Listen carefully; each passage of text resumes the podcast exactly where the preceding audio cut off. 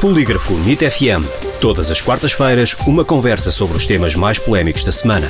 O Polígrafo vem à NIT FM para fazer o fact-checking das notícias que foram publicadas nas redes sociais, blogs e declarações de figuras públicas. Em direto à quarta-feira e para ouvir em podcast em nitfm.pt. Com Rui Barros e Sara Beatriz Monteiro. Bem-vindos a mais um Polígrafo Unit FM. Como sempre, temos o fact-checking semanal com a jornalista do Polígrafo, Sara Beatriz Monteiro. Olá, Sara. Olá, Rui. Hoje começamos com o livro biográfico de Príncipe Harry, que supostamente está à venda numa loja britânica de descontos, que contraria um pouco as notícias de que a obra é um sucesso de vendas.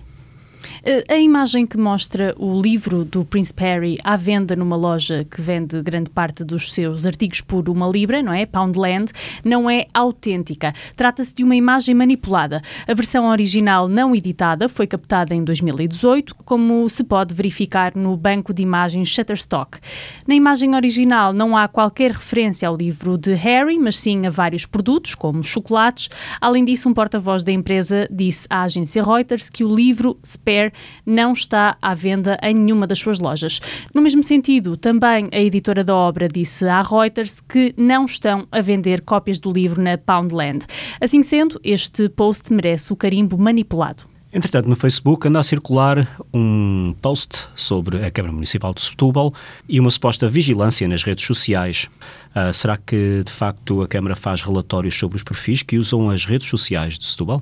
A informação partilhada é falsa. Questionada pelo polígrafo, a Câmara de Setúbal começa por explicar que as mensagens e reclamações publicadas nas redes sociais da autarquia que podem necessitar de intervenção dos serviços camarários são de facto analisadas pelo Departamento de Comunicação. Desta forma, esclarece a mesma fonte, a Câmara apenas analisa dados e mensagens públicas, encaminhando as queixas, os pedidos de ajuda e outras reclamações que são consideradas pertinentes para os serviços responsáveis e para as suas FIAs. Segundo a Câmara, isto serve para aferir os factos e resolver rapidamente as situações relatadas. Assim sendo, o posto em análise exagera o serviço de identificação de reclamações e pedidos feitos nas redes eh, sociais pelos municípios de Setúbal, ou seja, os dados recolhidos pela autarquia têm como objetivo resolver as questões expostas nas redes sociais e não fazer relatórios sobre os perfis dos municípios que comentam as suas publicações. Conclusão: o conteúdo da publicação é falso.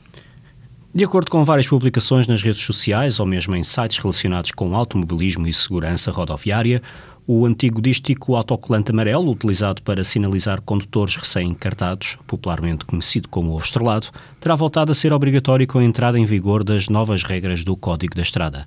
É verdadeiro ou falso? Não, não é verdade que o disco do ovo estrelado tenha voltado a ser obrigatório. Quem o confirma ao polígrafo é a Autoridade Nacional de Segurança Rodoviária, que reconhece que se verificou uma recente alteração ao Código da Estrada, mas que em nada se relaciona com a suposta obrigatoriedade do dístico para recém-encartados. Ou seja, trata-se de um post falso.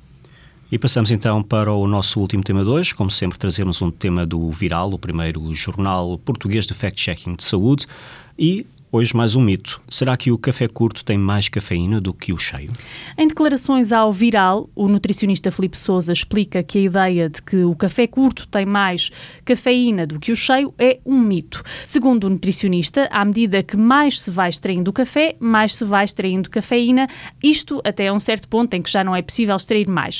Além disso, Felipe Souza esclarece que também a intensidade do sabor não tem nada a ver com o teor de cafeína, ou seja, é falso que o café curto tenha mais cafeína do que o cheio.